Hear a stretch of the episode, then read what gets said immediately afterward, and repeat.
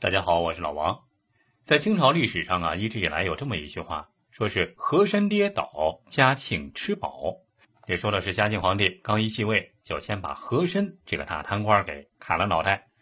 和珅被杀以后啊，又从和珅家里查抄了大量的财宝。这一下子，嘉庆皇帝那算是有钱了，所以叫和珅跌倒，嘉庆吃饱。那从和珅家抄家一共抄出多少钱来呢？这历史上啊，各个时期的说法还都不一样，包括各种野史笔记的版本也都比较多。但是总是有一点，数额都是非常巨大。比如有一本挺有名的清朝徐科写的《清拜类钞》，里面说这个在和珅家抄家折合白银八亿两。八亿两白银，那超级天文数字啊！当时清朝朝廷的整个年度的国家总收入、财政收入，也就是七千万两，才七千万两白银。这和珅家里又超出八亿两，等于说一个人就顶上全国的财政总收入十几年。除了这种说法呢是最多的之外，还有一个呢是其他的一些说法，包括这个史梦兰的《纸元笔记》里面说，说超出的银两呢是银子。九千四百多万两金，五千八百多万两，还有玉器作价七千万，珊瑚作价一百三十万。除此之外啊，还有其他的一些版本，说是一共算起来呢没那么多，是五千四百多万两。这还有一个，在中国第一历史档案馆珍藏的一本《和珅犯罪全案档》里面呢，根据已经估价的金银人参玉器。呃，就值价值两亿多两白银。这考虑到乾隆晚年，清政府每年收入呢是白银七千万两左右。只要这些数字里面有一个是真的，那这笔抄家巨款就能够显著的改善清朝政府的财政状况。所以说，“和珅跌倒，嘉庆吃饱”这句话就能成立。但是必须要说的是，这些数据其实全都靠不住。没有一个是真的。早在一九八六年的时候啊，故宫研究院的一个研究员就发现，说是这个和珅犯罪全案档根本不是正规的档案，而是晚清的时候太监啊从宫外抄来的。其实，和珅家的真实财产并不难考究，早就清楚的记在《清仁宗实录》之中。这里面啊，有关于嘉庆四年三月二十八负责抄家工作的几个人的奏章里面。依照这份奏章啊，和珅的家产除了难以计价的珠宝、书画之外，一共查抄出了有多少呢？黄金三万三千五百五十一两，白银三百零一万四千零九十五两三钱三分。除此之外啊，还有房屋、土地、当铺、车辆啊，可以折价算成白银几十万两。统一算到一块儿啊，这个统一换算到一块儿呢，基本上共计。三百五十五万两银子，这单纯说三百五十五万两白银，那究竟等于多少钱呢？呃，简单的说吧，基本上换算一下的话，就相当于现在人民币，按照现在的这个标准呢，基本上就相当于十亿元人民币左右，差不多，基本上就这个概念。这十亿元人民币，十亿元，一个人如果有十个亿，在现在。实话实说啊，基本上进不了这个富豪排行榜。那就算是勉强进去的话，排名也得估计也得一百名以后了，真的不算多。所以说啊，考虑到和珅在那个当时官本位社会里面的那种地位，这要说真的不算是太多。其实啊，和珅的财产呢，其实远远不如呃晚清的时候的一些这个富商啊，比如胡雪岩。他们的家产基本上就是上千万两之多，这和人也就三百多万两。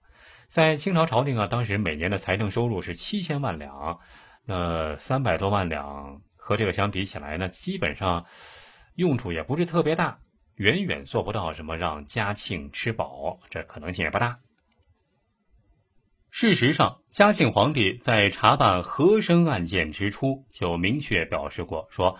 和珅的贪腐问题并不重要，他说啊：“朕所以重治和珅之罪者，实为其延误军国重务，而种种贪渎营私，由其罪之小者。”和珅抄家结束以后，当时有一个内阁学士叫萨宾图，多次上奏要追查和珅的隐藏的家产，结果遭到了嘉庆皇帝的严厉训斥。可见啊，嘉庆对于和珅的贪污罪，还有他财产有多少，其实并没有太大兴趣。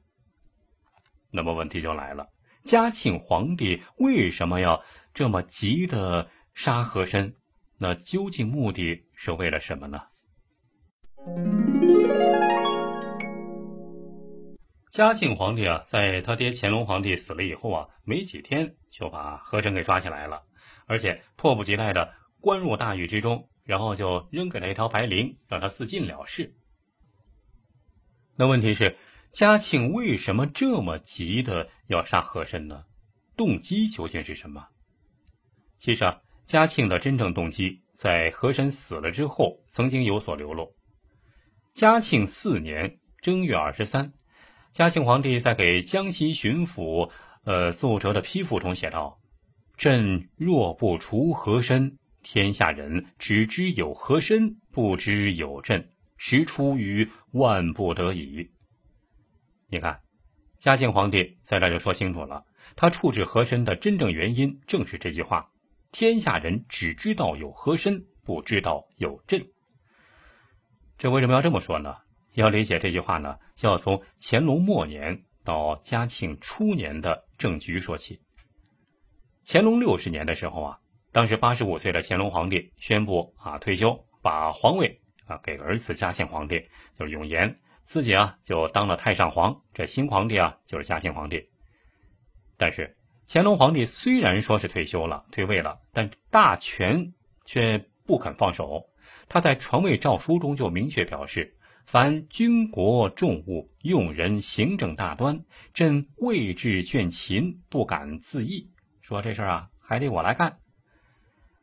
根据当时朝鲜使臣的记载，乾隆皇帝啊，甚至让和珅向各国使臣说明：“朕虽归政，大事还是我办。”新登基的嘉庆啊，其实啊，这个皇帝的位置只是一个摆设，实权还是在乾隆的手中。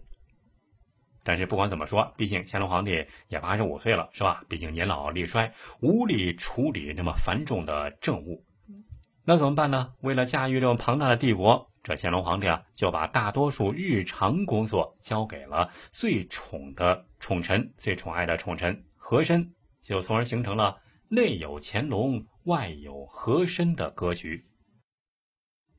乾隆成为太上皇以后，当时和珅的权力就顿时达到了顶峰。不仅兼任军机大臣、御前大臣、文华殿大学士等要职，而且还把持吏部、户部、理藩院尚书等工作，把大部分的政事、人事、财政揽于一身。乾隆皇帝专宠和珅，并不仅仅是因为和珅善于拍马屁啊，和珅确实是当时满臣贵族中少有的能人，精通满汉、蒙藏四种文字。除此之外啊，还尤其善于处理财政问题，会给乾隆皇帝挣钱。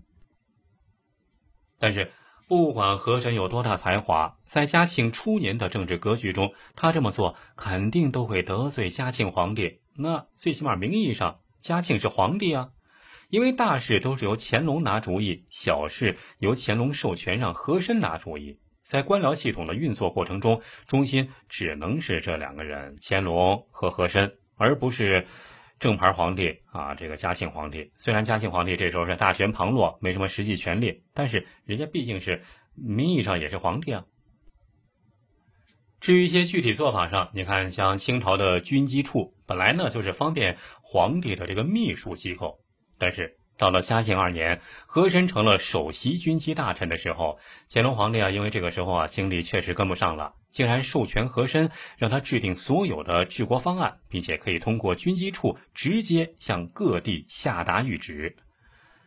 这从嘉庆的角度来看，简直是等于是授权和珅分享皇帝的权利啊！而且为了处理繁重的政务。和珅还模仿军机处建立了一套影子军机处，凌驾于百官之上，专门为自己服务。这可想而知，在初掌大权的嘉庆皇帝眼里，和珅这个做法那简直是比历代奸臣都可怕的威胁。所以啊，嘉庆皇帝一继位，必须要先下手为强啊，把和珅给干掉。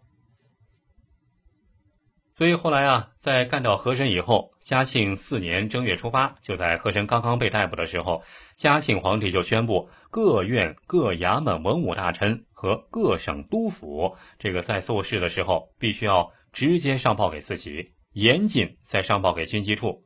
然后啊，又在全国大范围内撤换官员。在之后整个一生，嘉庆都在竭力压制军机处的权力，以保障皇帝的。专制之权。说了这么多啊，其实啊，嘉庆皇帝之所以杀和珅，动机很清楚了，并不是贪图和珅的钱，和珅其实也没有那么多钱。真正的原因就是那句话：天下人只知道和珅，不知道有朕。